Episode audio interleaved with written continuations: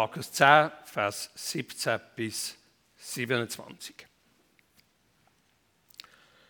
Als Jesus sich gerade wieder auf den Weg machte, kam ein Mann angelaufen, warf sich vor ihm auf die Knie und fragte, guter Rabbi, was muss ich tun, um das ewige Leben zu bekommen?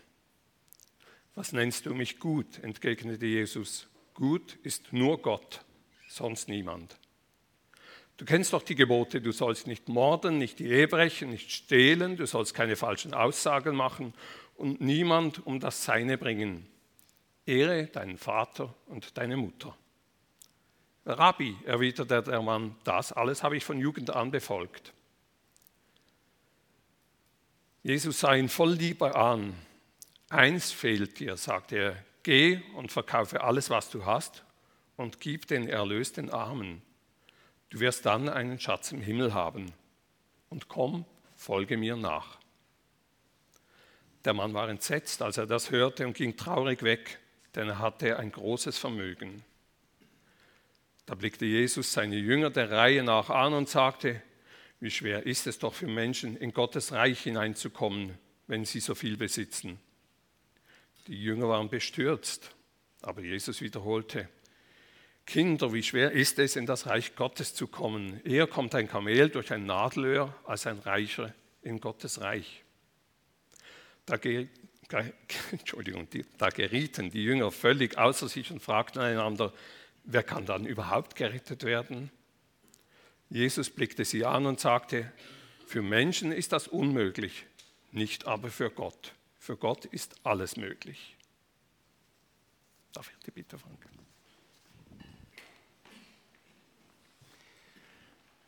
Ich war eben eingesprungen für jemand, der zunächst eingeteilt war zum Predigen heute. Und äh, Text und Thema war klar kommuniziert, eben den Text, den wir gerade gehört haben, und das Thema vom Loslassen. Und äh, dann war mein erster Gedanke vielleicht der, der auch jetzt euer erster Gedanke war. Ja, dann, klar, es geht darum, dass der, dieser junge Mann ähm, seinen Reichtum loslassen muss, um gerettet zu werden. Und dann wusste ich aber, dass ich predige im Kontext auch von, äh, von einem Abendmahlsgottesdienst und hat es auch mit dem Rolli so abgesprochen, dass, dass es nicht ums Thema äh, Geld und Reichtum geht. Und dann habe ich mich ein bisschen den Text einfach auch zu mir sprechen lassen und habe dann eine Spur entdeckt vom Loslassen, wo mit dem Thema äh, Kamel und Nadelöhr, oh, ich, also ehrlich, ähm, ich muss dich da ein bisschen enttäuschen, äh, weil äh, ich predige nicht über das Thema Geld sehr wohl über das Loslassen, aber von der ganz anderen Seite her in dem Text. Und vielleicht lasst ihr euch da auch ein bisschen überraschen. Und das mit dem Kamel und dem Nadelöhr, das gehört echt mal in eine Predigt zum Thema Finanzen und Geld.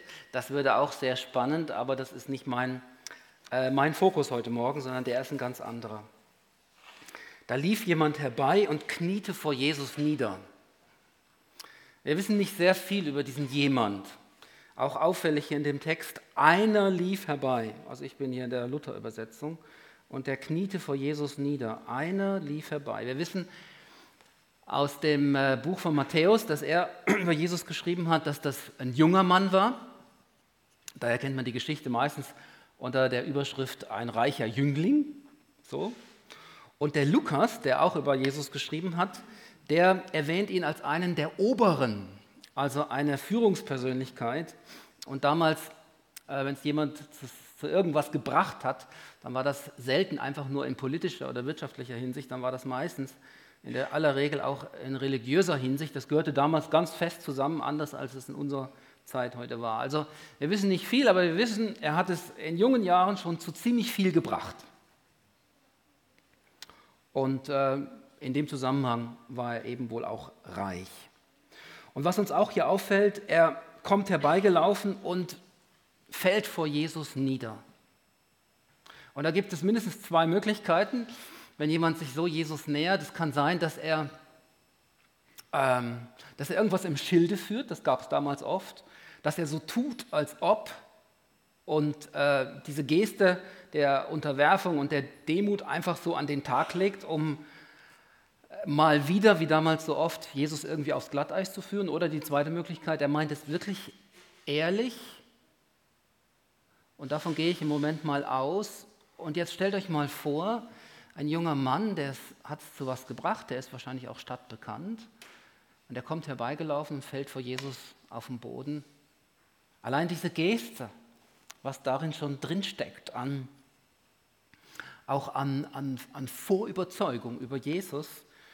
Und jetzt kommt, jetzt kommt die entscheidende Frage, was soll ich tun, dass ich das ewige Leben erbe? Ich habe das selten erlebt in den 25 Jahren, wo ich als Pastor unterwegs bin und in den hm, fast 35 Jahren, wo ich jetzt Christ bin, dass jemand so unmittelbar und so direkt und unverblümt diese Frage stellt.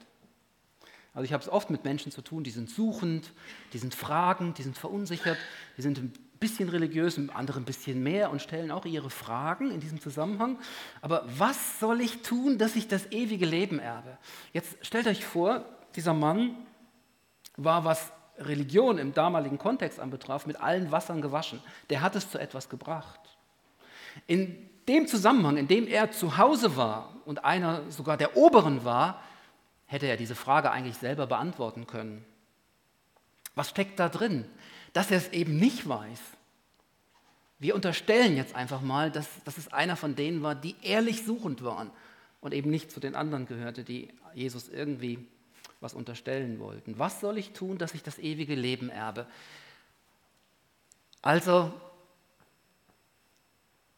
damit, mit dieser Frage ist alles zum Ausdruck gebracht. Und hat das nicht irgendwas Bestechendes? Ich habe mir dann versucht vorzustellen, wie ich damit umgehen würde, wenn mir jemand so unverblümt diese Frage stellen würde. Was würde ich sagen? Würde es mir die Sprache verschlagen? Käme ich mit irgendwelchen Floskeln, die ich gelernt habe, Theologie, gelernte Antworten, die ich bei Netzwerk Basel in den Schulungen gelernt habe oder wo auch immer. Ähm, rhetorische Frage, also ich erwarte jetzt keine Antworten hier vom Plenum. Was würdest du sagen, wenn jemand auf dich zukäme, das mit dem Niederfallen, das lassen wir mal weg, und zu dir sagen würde, was soll ich tun, dass ich das ewige Leben erbe? dann sind wir dran, dann sind wir in die Pflicht genommen, dann stehen wir in der Verantwortung. Es ist gut, das mal so mitzunehmen und sich das zu überlegen, selbst wenn das nicht so oft vorkommt. In dem Moment sollten wir um eine Antwort nicht verlegen sein. Wir haben in zwei Wochen haben wir zwei Schulungsabende genau hier an diesem Ort von Live on Stage für alle Gesprächshelfer aus unserer Gemeinde sind es 14. Da bin ich total froh darüber, dass sich so viele angemeldet haben für Gesprächshelfer. Insgesamt erwarten wir 170 bis 200 an den Abenden. Gabriel Häsler kommt. Die Abende gehen von halb acht bis zehn, also insgesamt immerhin fünf Stunden an zwei Abenden Schulung, damit da, wo Menschen so fragend sind oder vielleicht auch in einer ähnlichen Form zum Ausdruck bringen, ich will es jetzt wirklich wissen, wie komme ich an das Ziel? Wie finde ich den Sinn meines Lebens? Dass wir da nicht in Verlegenheit geraten, sondern dass wir da wissen, was zu tun ist als Gesprächshelfer. Wenn dich das interessiert und du gehörst nicht zu den 14 angemeldet, man kann immer noch dazukommen. Wir brauchen immer noch mehr, weil wir damit rechnen, dass sich viele Menschen für Jesus entscheiden werden bei dieser Großveranstaltung im St. Jakob äh, Ende November. Zwei Schulungsabende, wo wir da miteinander reden, wahrscheinlich auch praktisch üben, diese Situation eins zu eins. Wir sitzen mit jemand zusammen, der kam gerade zum Kreuz an dem Abend und jetzt will er es wissen. Was ist da passiert und was muss ich weiter tun? Eine klasse Situation, wo wir in einigen Wochen mehrfach auch so erleben werden in der St. Jakobshalle. So, jetzt ist Jesus der Gesprächshelfer hier im Text. Und was ist seine Antwort? Für mich total überraschend. Auch ein bisschen schräg. Und ich habe daran auch Anstoß genommen, wie Jesus mit diesem Mann umgeht. Was nennst du mich gut? Da geht es jetzt weder um Kamele noch Nadelöhre und schon gar nicht um die Frage, die er gestellt hat.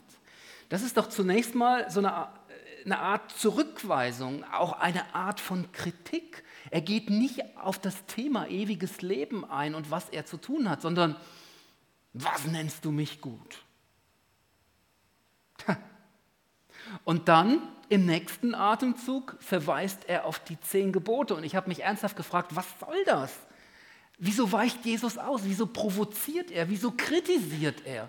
Jetzt ist doch seine Chance, diesem ehrlich suchenden jungen Mann zu erklären, was er tun muss, um ewiges Leben zu bekommen. Und er fragt erstmal zurück und kritisiert und weicht aus und provoziert. Wieso? Was soll das? Was geht hier ab in dieser Geschichte, in der Begegnung zwischen dem jungen Mann und Jesus? Wieso kann Jesus jetzt nicht einfach sagen, ja, das, was man jetzt von ihm erwarten würde, dass er ihm den Weg, den Heilsweg erklärt und sagt, ja, weißt du, ich bin noch nicht für dich gestorben und auferstanden, aber das kommt alles noch und, und, und, so wie wir das kennen, oder? Der Weg zum ewigen Leben. Was nennst du mich gut? Nur einer ist gut und dann halte doch die zehn Gebote. Sagt er jemandem, der erwiesener Fachmann ist, was zehn Gebote anbetrifft, offensichtlich einer der Oberen, sagt er, tu doch das, was du sowieso schon wusstest. Die Antwort von dem jungen Mann kann gar nicht anders ausfallen. Er sagt lapidar, das habe ich alles gehalten. Also ich spüre in dieser Antwort von dem jungen Mann so viel Frust, so viel ähm, auch, äh, ja, Frust, Frust bringt es eigentlich am besten auf den Punkt, das habe ich alles gehalten. Aber das schwingt dann mit. Aber das ist nicht die Antwort auf meine Frage. Wenn es darum ging, dann wäre ich ja schon längst am Ziel. Das kann es doch jetzt echt nicht sein, Jesus. Dafür komme ich nicht zu dir und lieg vor dir im Dreck und frag dich wirklich um, um eine ernsthafte Antwort, die mich weiterbringt. Das kann es echt nicht sein. Ein junger Mann, der innerhalb dieses fromm abgesteckten Rahmens lebt, aber der innerhalb dieses Rahmens nicht das Leben findet, nach dem er sich sehnt und das er sucht. Und Jesus schickt ihn einfach zurück in diesen frommen Rahmen und sagt, ja, tu das, was du immer getan hast. Das ist krass. Müssten wir Jesus auch zu den Gesprächshelferschulungen einladen am 21. und 22. November? Ist jetzt ein bisschen frech von mir, er mag es mir verzeihen. Aber ich hoffe, dass niemand von euch an den Live-on-Stage-Abenden so mit suchenden Menschen umgeht, wie Jesus das hier getan hat. Ups, darf ich das so sagen? Ich meine das so, ehrlich. Nehmt euch einen Blick auf diesen Bibeltext Jesus bitte nicht zum Vorbild. Da lernen wir hoffentlich bei Gabriel Häsler etwas anderes. Okay, wir gehen aber noch einen Schritt weiter. Was soll das? Jetzt kommen wir zu, entscheidenden, zu einem entscheidenden Punkt in dieser Geschichte, wo wir uns dann langsam auch dem eigentlichen Thema nähern, nämlich das vom Loslassen. Hier steht, und das ist sehr entwaffnend, Jesus gewann ihn lieb.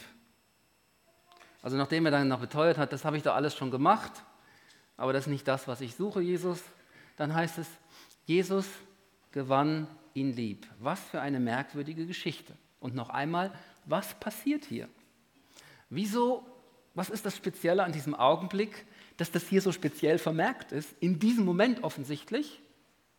Vorher war das mit dem Liebgewinnen offen, ganz offensichtlich noch nicht so klar zum Ausdruck gekommen. Das haben wir jetzt auch irgendwie verstanden, glaube ich. Aber jetzt plötzlich, Jesus gewann ihn lieb. Ich glaube, Jesus realisiert hier, dass er es mit jemandem zu tun hat, der es wirklich ernst meint. Der junge Mann liegt vor ihm im Dreck. Er ist jemand, der schon in jungen Jahren es zu etwas gebracht hat. Er läuft in den Bahnen des gläubigen orthodoxen Judentums, aber sein Herz ist leer. Die ganze Religion, alles Streben innerhalb der zehn Gebote, das hat ihn nicht ans Ziel gebracht. Und er hinterfragt das. Er gibt zu, das hat mich nicht ans Ziel gebracht. Diese innere Größe muss man erstmal aufbringen. Vielleicht ist jemand hier und läuft seit Jahren in den Rahmen des, in dem fromm abgesteckten Rahmen der freien evangelischen Gemeinde und spürt innerlich, das bringt mich aber nicht ans Ziel. Und hier zuzugeben, vielleicht sogar hier vorne, also in der Öffentlichkeit zuzugeben, das stillt nicht meine Sehnsucht nach dem Leben, von dem du redest, Jesus das ist alles ganz nett und fromm und orthodox, aber es ist nicht zielführend. Das scheint etwas im Herzen von Jesus zu bewegen. Er gewann ihn lieb. Und er, er realisiert, Jesus realisiert, dieser Mann bleibt dran, er lässt nicht locker, er sucht ernsthaft der bisherige Weg, das stellt er in Frage. Das war auch gar nicht so ungefährlich in der damaligen Zeit. Denn wenn man doch es zu was gebracht hatte, die zehn Gebote gehalten hatte, wenn man ein gemachter Mann war, und dann zu sagen und damit irgendwie auch indirekt einzugestehen, ich habe nicht die Überzeugung, dass mich das mit Gott in Verbindung bringt, da ist immer noch was zwischen ihm und mir, ich habe kein ewiges Leben, das brauchte schon auch eine große Portion Mut. Und ich glaube, hinter dem sieht Jesus die Not des Menschen, die Not des Suchenden. Und alles, was wir jetzt von ihm erwarten würden, das erfüllt sich zunächst nicht. Kein Zeichen, hey, du bist hier willkommen. Keine anerkennende Geste, super, was du machst, ist genau richtig. Äh, schließ dich meiner Bewegung an und du wirst in der Gemeinschaft mit mir und meinen Jüngern wirst du, wirst du den Weg äh, du wirst den Weg finden. Äh, ich bin der Weg, die Wahrheit und das Leben. Durch mich wirst du zum Vater kommen. Schließ dich uns an, von dem all nichts. Aber er gewinnt ihn lieb. Also von all dem nichts, sondern was kommt jetzt? Verkaufe alles, was du hast. Und er ging traurig davon. Spätestens jetzt müssten wir eigentlich erwarten, dass Jesus sich jetzt eines Besseren besinnt und sagt, halt, stopp, so habe ich das nicht gemeint. Bleib hier, äh, das war noch nicht alles. Also das ist schon wichtig, dass du dich von dem trennst, was dich bindet, aber lauf jetzt nicht gerade davon. Das Eigentliche, das habe ich ja noch gar nicht gesagt. Jesus lässt ihn gehen und das ist für mich hier der Punkt vom Loslassen. Er sagt ihm die Wahrheit über sein Leben und die Wahrheit bedeutet schon, dass Geld und Besitz einen zu hohen Stellenwert haben in seinem Herzen und dass das etwas ist, wo ihn zurückbindet in seiner Beziehung zu Gott. Über diesen Punkt kommt er, einfach nicht hinaus. Das war schon Wahrheit über sein Leben. Aber das Entscheidende ist hier die Liebe von Jesus zu diesem jungen Mann und dass die Liebe Jesus dazu veranlasst, diesen jungen Mann hier einfach so traurig gehen zu lassen. Ich sage euch ganz ehrlich, das ist auch einer, das ist sicherlich ein schwacher Punkt in meinem Leben, wenn ich den Eindruck habe, jemand ist traurig aufgrund dessen, was ich tue, das halte ich fast nicht aus. Das, da bin ich ganz nah dran an so einem, an so einem Helfersyndrom, wo gar nicht gut ist. Ich meine immer, das, das darf ich nicht. Dann habe ich Schuldgefühle. Jemanden gehen zu lassen und dann auch noch in dem Bewusstsein, dass der jetzt traurig einfach weggeht, das, das habe ich jetzt hier so verbockt. Mega schwierig für mich. Und Jesus hatte dort offensichtlich weniger Probleme. Warum?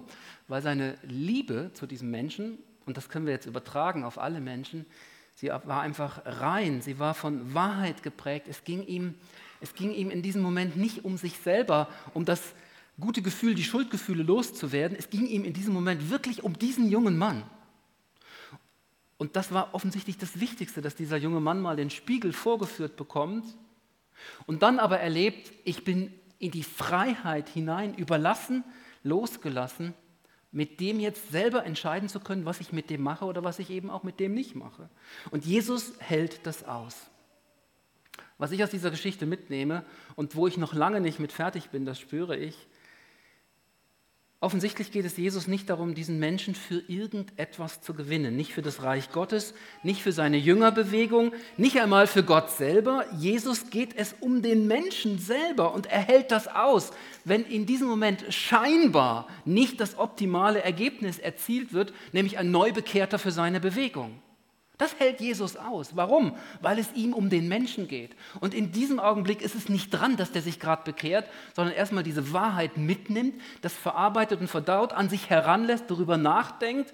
Und Jesus hat die innere Stärke, diesen Menschen gehen zu lassen, weil er vertraut seinem Vater, wenn die Stunde da ist, wird dieser junge Mann über die Wahrheit seines Lebens nachdenken und auch ans Ziel kommen und ewiges Leben finden.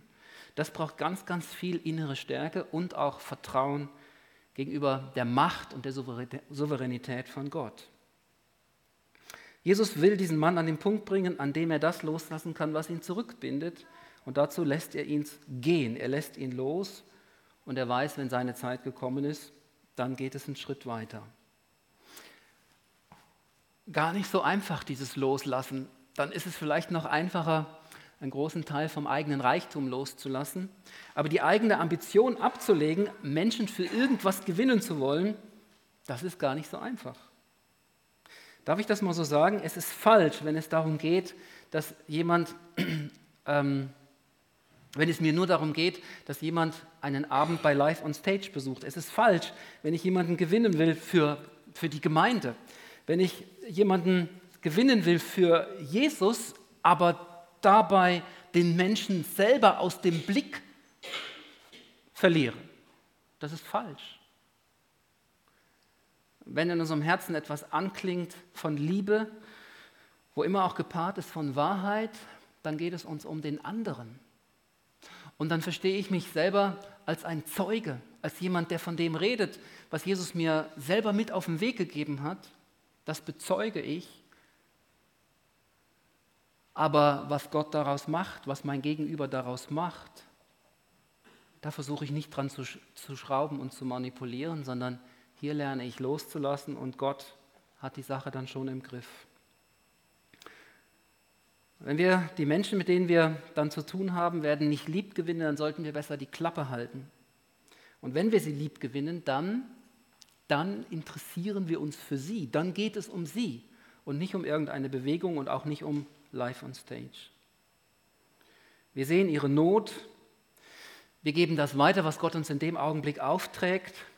Und haben die innere Größe dann loszulassen und den anderen auch Jesus zu überlassen, in die Freiheit entla ent zu entlassen. So bezeugen wir Jesus.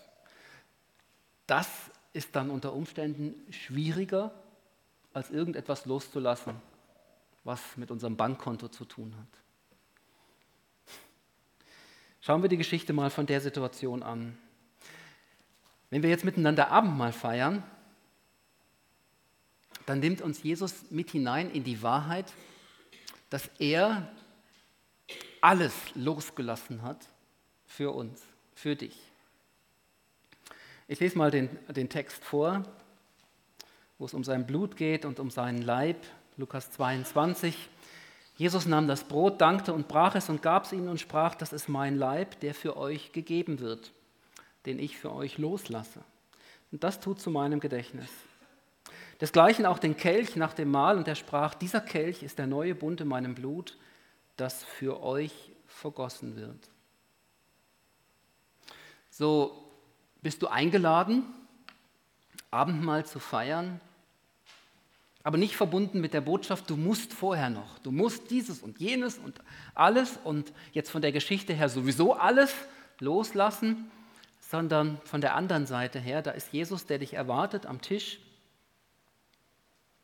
der das sogar aushält, wenn du nicht zum Abendmahl kommst.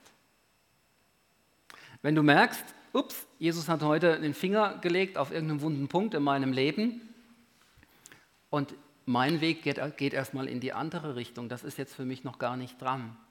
Das hält Jesus aus. Es ist der Ruf in die Freiheit, der Ruf von ihm zu empfangen, der Ruf zu glauben, dass es ausreicht, was er für dich getan hat. Also nochmal die Frage, der wir uns jetzt beschäftigt haben, was muss ich tun, um ewiges Leben zu bekommen?